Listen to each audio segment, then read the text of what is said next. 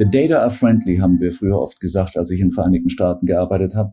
Die Daten eines guten Experiments müssen unser Leitstern sein und, und nicht vorgefasste Meinungen, Erwartungen von Kollegen, vielleicht auch von Mentoren, sondern gute Daten aus guten Experimenten, die natürlich wiederholt werden sollten und, und man sollte sich nicht auf einzelne Punkte verlassen.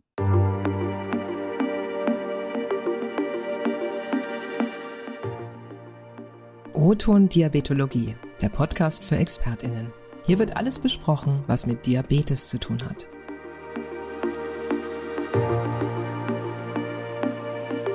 Was tut jemand, der Wissenschaft managt? Was ist so faszinierend an der Erforschung von Adipositas und Diabetes? Und wie fühlt man sich, wenn man in Kürze die höchste Auszeichnung der amerikanischen Diabetesgesellschaft bekommt? Diese und weitere Fragen bespreche ich heute mit dem Wissenschaftler und Wissenschaftsmanager Prof. Dr. Matthias Tschöp. Er ist wissenschaftlicher Geschäftsführer und Sprecher der Geschäftsführung bei Helmholtz Munich. Außerdem ist er Vizepräsident der Helmholtz-Gemeinschaft für den Forschungsbereich Gesundheit und Humboldt-Professor an der TU München. Professor Tschöp ist Neuroendokrinologe und Experte für Stoffwechselkrankheiten. Sein Fokus liegt auf der Erforschung der molekularen Übertragungswege, die bei Diabetes und Adipositas eine Rolle spielen.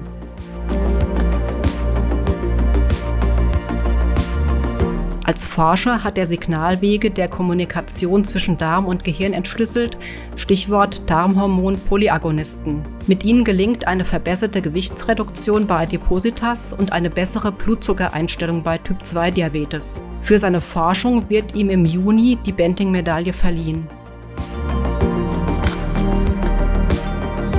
Ich bin Nicole Finkenauer. Ich arbeite als Redakteurin bei der Diabetes-Zeitung und freue mich sehr bei meinem Gast.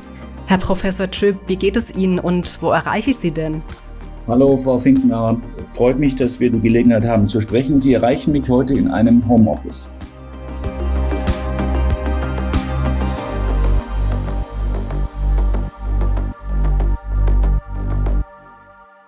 Als wissenschaftlicher Geschäftsführer und Sprecher der Geschäftsführung bei Helmholtz Munich sind Sie ja Wissenschaftsmanager. Was macht denn so ein Wissenschaftsmanager und was möchten Sie mit Ihrer Arbeit erreichen? Ja, das Arbeitsfeld eines Wissenschaftsmanagers ist etwas, was ich auch so nach und nach kennengelernt habe, ohne mir das irgendwann mal vorgestellt zu haben, was das dann formell bedeuten könnte oder sollte. Und das hängt auch immer ein bisschen damit zusammen, welche Institution, welches Zentrum, welches Institut, welche Universitätsabteilung man managen soll. Im Prinzip äh, sind aber immer wieder die gleichen Muster, äh, glaube ich, wesentlich. Einmal gibt es immer Vorgaben. Häufig sind es forschungspolitische Vorgaben. Ein Zuwendungsgeber, der sagt, also diese Themen, sagen wir mal, personalisierte Gesundheit oder Prävention oder Anwendung von neuesten Technologien in der Gesundheitsforschung sind uns besonders wichtig. Und zum anderen geht es natürlich letzten Endes immer darum, einmal die besten Köpfe für diese Aufgaben zu rekrutieren und dann ein Umfeld zu schaffen, in denen diese Kolleginnen und Kollegen äh, aus der ganzen Welt häufig, die da zusammenkommen, ihre Arbeit optimal ausführen können und sich gegenseitig inspirieren. Dazu gehört dann auch eine ganze Zahl von Plattformen, von Core Facilities, bestimmte Dinge, die einfach vorhanden sein müssen, um äh, moderne biomedizinische Forschung äh, auf den Weg zu bringen und äh, erfolgreich umsetzen zu können.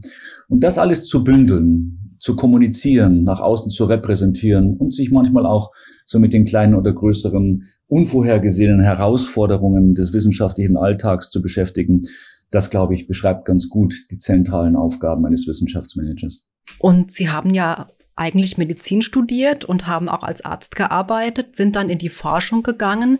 War dann dieses in die Forschung gehen von Anfang an Ihr Wunsch oder hätten Sie sich auch vorstellen können, irgendwann mal eine eigene Praxis zu haben oder eben an der Klinik als Arzt zu arbeiten? Eigentlich war das überhaupt nicht der Plan. Wie so häufig im Leben ergeben sich diese Dinge dann über die eine oder andere äh, Möglichkeit oder Wendung ähm, oder auch Herausforderung.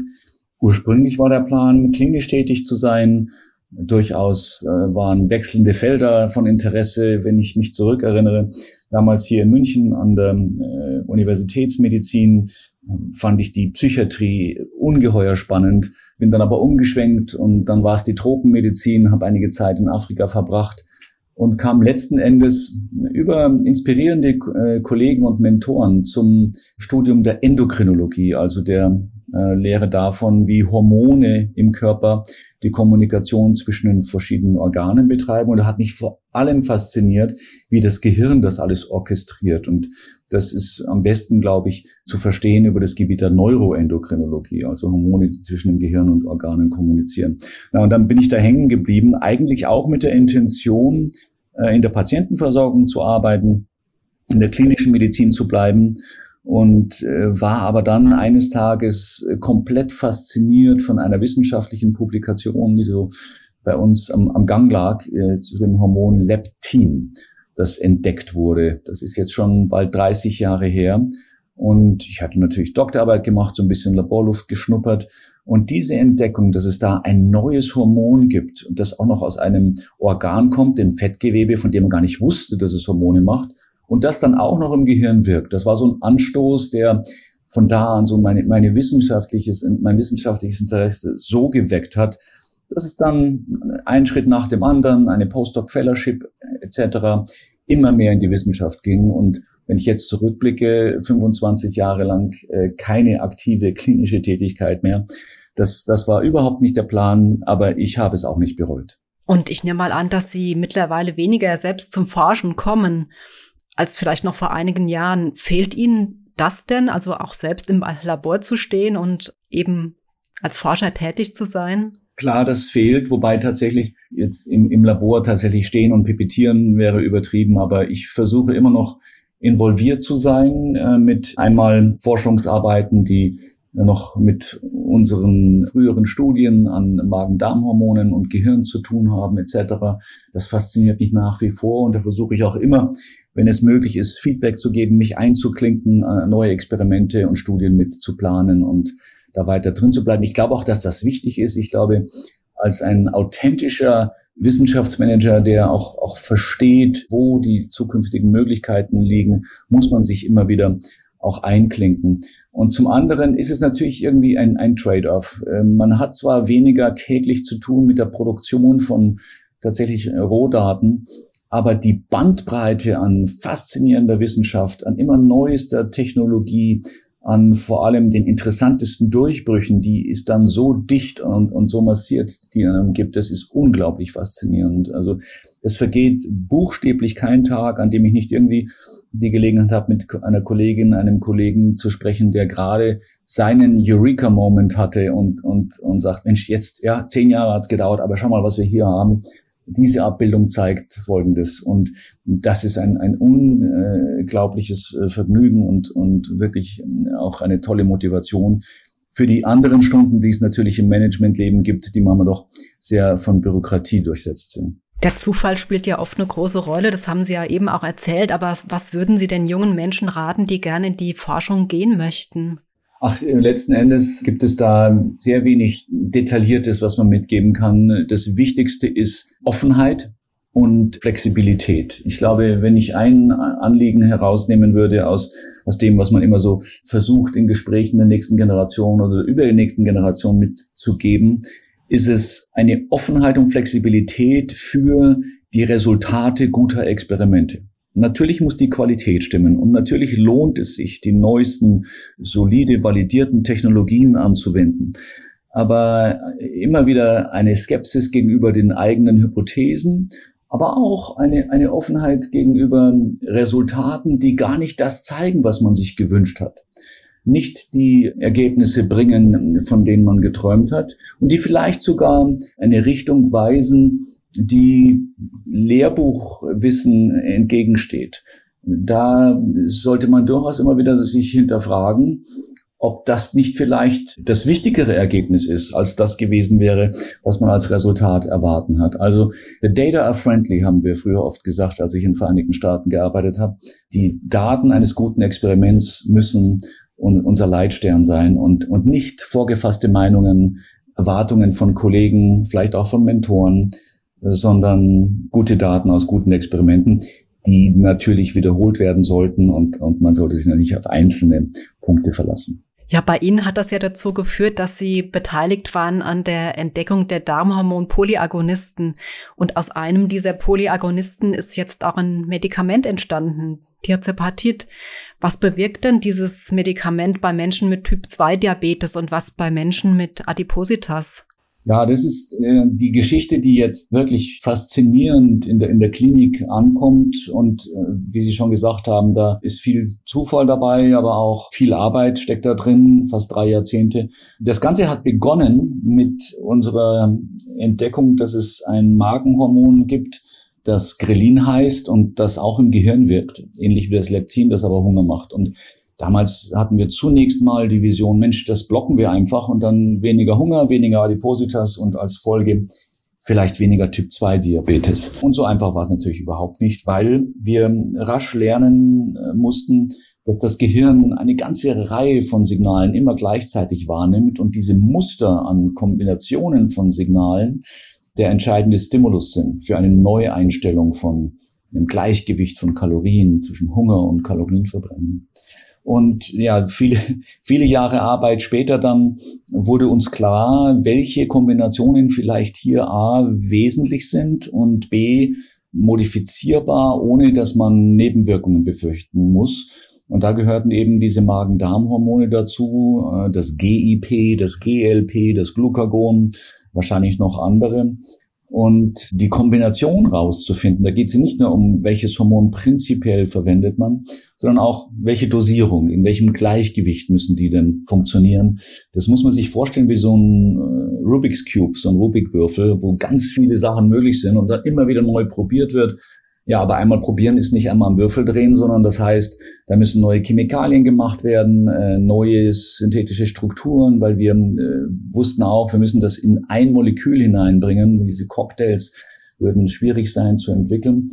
Und dann muss es in die Zelle und dann muss es auch präklinisch vielleicht am Mausmodell getestet werden, um zu sehen, wie das Futterverhalten sich ändert, der Appetit. Also, das hat, ist die Erklärung dafür, dass es viele, viele Jahre gedauert hat, am Schluss haben wir tatsächlich mehrere Klassen dieser Kombinationswirkstoffe entdecken können, die gut funktioniert haben, auch dann äh, validiert in ersten klinischen Trials, die natürlich dann durch größere klinische Studien gehen müssen. Und äh, um Ihre Frage zu beantworten, was machen die? Die Antwort ist natürlich eine, über die ich zwei Stunden sprechen könnte und eine, die wir auch immer noch beforschen. Zentrale Ansatzpunkte sind einmal die Regulation von Appetit und Hunger. Und das ist, äh, glaube ich, ganz zentral, dass es hier erstmalig gelungen ist, wie wir glauben oder wie sich jetzt auch mit diesen größeren klinischen Studien und den ersten Zulassungen andeutet, ein starkes Hungergefühl, so ein Heißhungergefühl, Appetit, der ist ja unterschiedlich ausgeprägt genetisch in der Bevölkerung, abzustellen oder einzustellen und gleichzeitig die Kalorienverbrennung anzukurbeln, so dass dadurch überschüssiges Fett abgeschmolzen werden kann in signifikantem Maße. Zudem aber positive Effekte erzielt werden auf den Zuckerstoffwechsel, der sich auch äh, durch diese Kombinationsmedikamente wie das GEP, GLP im, im Tirzepatid nochmal wesentlich besser einstellen lassen, als das früher möglich war. Das heißt, man hat sozusagen einen doppelten Effekt. Einmal einen Effekt auf die Fettsucht, die Adipositas über Hunger und Kalorienverbrennung und dann einen präventiven Effekt dadurch auf Diabetes, zusätzlich aber einen direkten Effekt auf Diabetes, Wirkung auf die, die Insulin produzierende Beta-Zelle etc. Und das ist nur ein kleiner Teil des Spektrums. Umso erstaunlicher und für uns umso toller zu sehen, dass das sehr sicher zu sein scheint. Und dass die Studien anzeigen, dass die Nebenwirkungen doch sehr, sehr wenige sind und vielleicht auch nur vorübergehend auftreten. Und bei einem kleinen Teil der Patientinnen und Patienten, denen diese Medikamente zur Anwendung kommen. Jetzt ist ja dieses eine Medikament eben schon zugelassen auch. Was kann man denn jetzt als nächstes erwarten aus dieser Wirkstoffklasse? Da gibt's ja auch schon Studien eben, die weitergehen. Ja, also wir sind da ganz am Anfang. Ist es the beginning of the end of the obesity pandemic oder ist es the end of the beginning? Das kann man so oder so sehen philosophisch. Die Zulassung bisher ist in den USA erfolgt durch die FDA und für Diabetes. Man nimmt an, dass es in den nächsten Monaten im Laufe dieses Jahres zu einer Zulassung für Adipositas kommt, dieses dualen Agonisten, und auch zu einer Zulassung in Europa. Es sind etwa ein Dutzend weitere Versionen solcher Medikamente, basierend auf den von uns entdeckten Wirkstoffklassen in äh, klinischer Testung und schon sehr weit fortgeschritten. Eins hat die Besonderheit, dass ein Glucagon damit drin ist, kombiniert mit einem GLP. Das würde wahrscheinlich bedeuten oder wird wahrscheinlich bedeuten, dass da auch Verbesserungen im Stoffwechsel zu beobachten sind, die mehr Richtung Kalorienverbrennung gehen, die vor allem aber auch mehr auf die Leber fokussieren, denn die Glucagon-Rezeptoren finden sich an Leberzellen, wo sich keine GLP-Rezeptoren finden. Das Spannendste aus meiner Sicht, und wir erwarten da ganz ungeduldig Daten, die wohl diesen Sommer äh, herauskommen werden, aus Phase 2 klinischen Studien, ist ein Triagonist, also ein, ein Triple äh, Magen-Darm-Hormon-Präparat, das sowohl GIP als auch Glucagon als auch GLP Aktivität hat. Das ist eigentlich so ein bisschen kontraintuitiv zu verstehen, vielleicht noch mal weniger Nebenwirkungen hat, weil man nämlich für jedes dieser drei Systeme weniger Rezeptoren besetzen und aktivieren muss, so dass insgesamt das also ein relativ milder Effekt ist. Aber durch die Addition der Benefits, der positiven Effekte auf den Stoffwechsel aller drei Systeme am Schluss wohl etwas herauskommt, was noch besser hilft. Also dieses äh, Tirzepatide, ein, ein dualer Agonist, schafft wohl, wie man momentan sieht, etwa 23 Prozent ähm, Körpergewichtsverlust, was schon in Richtung Magen-Bypass geht, äh, durch eine Injektion einmal die Woche. Und äh, wir nehmen an, aber das bleibt abzuwarten, dass der Triagonist da noch deutlich drüber hinausgehen wird. Und auch nicht nur sicher ist, sondern auch bei Diabetes nochmal direkt einen positiven Effekt hat. Also wir glauben in der, in der Community dieser, dieser äh, Forschung, dass es wirklich eine Zeitenwende ist und so es nichts Unvorhergesehenes in der Entwicklung der nächsten Monate und Jahre gibt, dass man sich das so vorstellen kann wie mit Bluthochdruck. Den, den kann man einstellen bei den allermeisten Patienten, äh, oft durch Kombinationstherapeutika. Was vor 30 Jahren unvorstellbar gewesen wäre, scheint jetzt Realität zu sein, dass man Körpergewicht, Körperfett, äh, zu viel Körperfett einstellen kann mit diesen Medikamenten. Mhm, also so, dass sie vielleicht erleben können, dass ihre Vision äh, Wirklichkeit wird, eben dass ja, Typ 2 Diabetes auf eine Weise heilbar sein könnte. Oder verhinderbar. Ne? Also heilbar ist natürlich ein großes Wort, weil da bleibt abzuwarten, was passiert denn mit sagen wir mal, Beta-Zellen, die schon äh, beschädigt wurden oder die äh, über, über einen langen Zeitraum, was passiert mit äh, anderen Zellen, die durch zu hohen äh, zirkulierenden Blutzucker oder andere Teile der Diabetes- oder Adipositas-Erkrankung, Entzündungsaktivitäten etc. geschädigt wurden. Was ist da reversibel, zu welchem Zeitpunkt? Aber ich glaube, eine relativ einfache Rechnung ist, dass äh, wenn es uns gelingt, diese Pandemie in Zeitlupe, die wir weltweit sehen, der Adipositas einzudämmen, deutlich zurückzufahren, ja, dann muss es einen deutlichen äh, Niedergang der Typ-2-Diabetes-Präsenz geben. Und äh, das würde natürlich, also einmal natürlich für, für die Patientinnen und Patienten und, und die Angehörigen, aber auch wirtschaftlich äh, ein, ein völlig neues Bild ergeben in den nächsten, sagen wir mal, fünf bis zehn, 15 Jahren. Da, da, dadurch kann sich, und wie es jetzt aussieht, wird sich die Welt deutlich verändern. In Ihrem Fachgebiet geht es ja um ein Thema, das viele Menschen sehr stark beschäftigt, nämlich das Körpergewicht. Und hat es denn auch einen Einfluss auf Sie persönlich, dass Sie jetzt so viel Wissen über die Signalwege, die sich auf Hunger und Appetit und letztlich das Gewicht auswirken. Wahrscheinlich werden Sie auch oft gefragt. Ja, also ich beschäftige mich natürlich und mein Team beschäftigt sich seit vielen, vielen Jahren mit äh, diesen Herausforderungen von Ernährungsmedizin und Stoffwechsel und Adipositas und, und Diabetes. Deswegen gibt es da natürlich Antworten, die aber eben sich jetzt gerade verändern. Also klar ist es gesünder, sich ähm, sagen wir mal, mit einer angemessenen Menge Kalorien zu ernähren. Zu viel Zucker ist nicht gesund und äh, mehr Bewegung schadet auch nichts. Aber es war bisher immer so dieses Mantra, naja, gesünder leben und, und versuchen, zu viel Kalorien zu vermeiden etc. Und jetzt gibt es eben für diejenigen auch im, im Bekanntenkreis, die seit vielen, vielen Jahren an massiver Adipositas, vielleicht auch Insulinresistenz, Diabetes leiden, eine andere Möglichkeit. Denn man darf nicht unterschätzen, was das im täglichen Leben bedeutet. Oft wird das unterschätzt oder falsch eingeschätzt. Eine, eine massive Adipositas ist eine Erkrankung, die weit überwiegend genetisch verursacht wird und die nichts mit Selbstdisziplin zu tun hat. Ich kann allen Zuhörenden sagen, wenn wir da unser eins einen Polymorphismus im Leptin-Gen hat oder einen nicht funktionierenden Melanocortin-Rezeptor, dann haben wir keine Chance. Dann werden äh, auch wir einen sehr, sehr starken Appetitantrieb haben und eine schlechtere Energieverbrennung. Und dieses Stigma, das gesellschaftlich dann verbunden ist und dass diese Patienten dann erleiden müssen, ist äh, ganz furchtbar. Und dass man jetzt sagen kann, nein, wie es aussieht, gibt es dieses nächstes Jahr die Chance, äh, das wirklich in den Griff zu bekommen, ohne dass man einen massiven chirurgischen Prozess wie einen Magenbypass über sich ergehen lassen muss. Das ändert die Situation und das ändert auch ein, ein bisschen den Diskurs, schönerweise. Jetzt bekommen Sie ja für Ihre wissenschaftlichen Leistungen im Juni in San Diego die Benting-Medaille verliehen. Das ist ja die höchste Auszeichnung der ADA. Was bedeutet Ihnen das?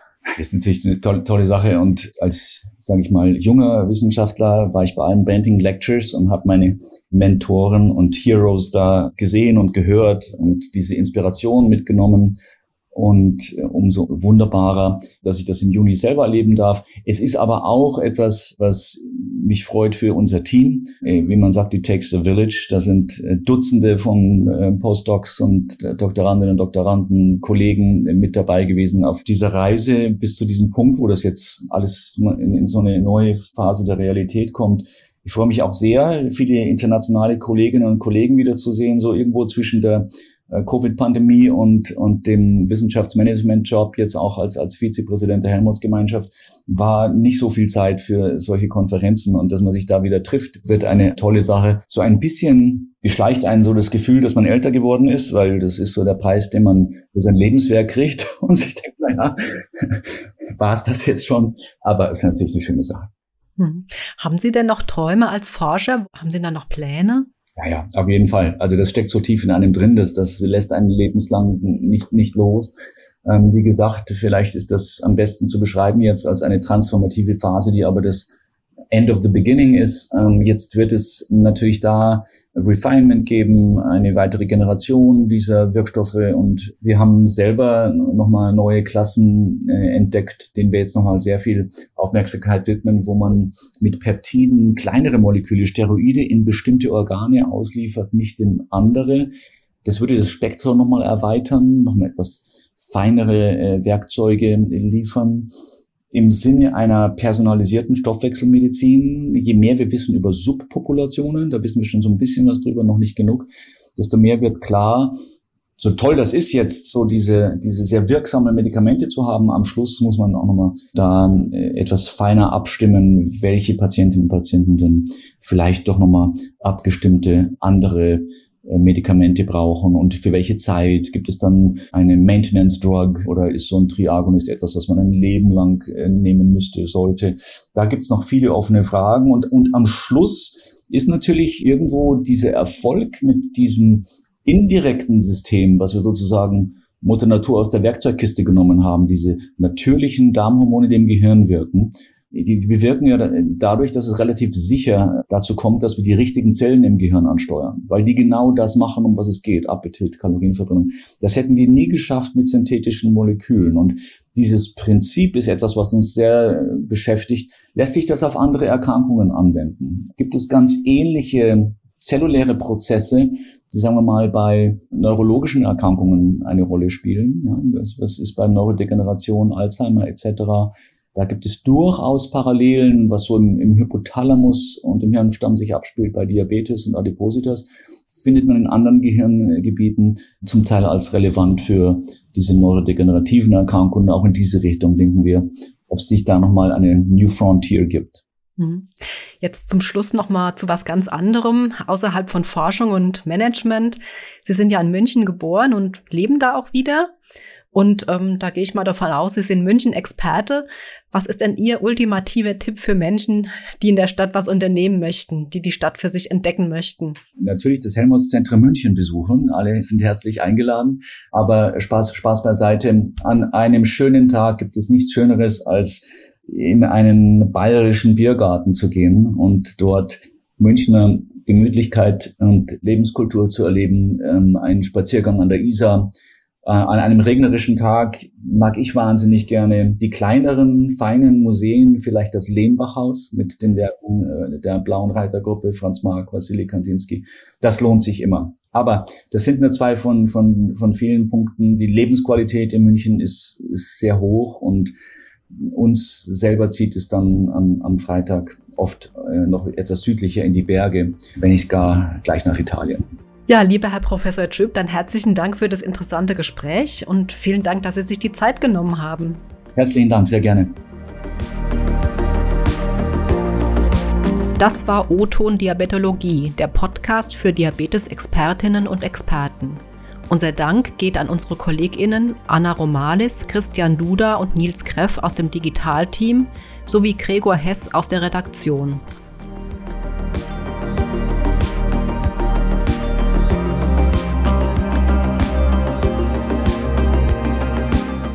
Das war O-Ton Diabetologie, der Podcast für Diabetesexpertinnen. Dieser Podcast richtet sich an Diabetesteams sowie Medizinstudierende und Interessierte.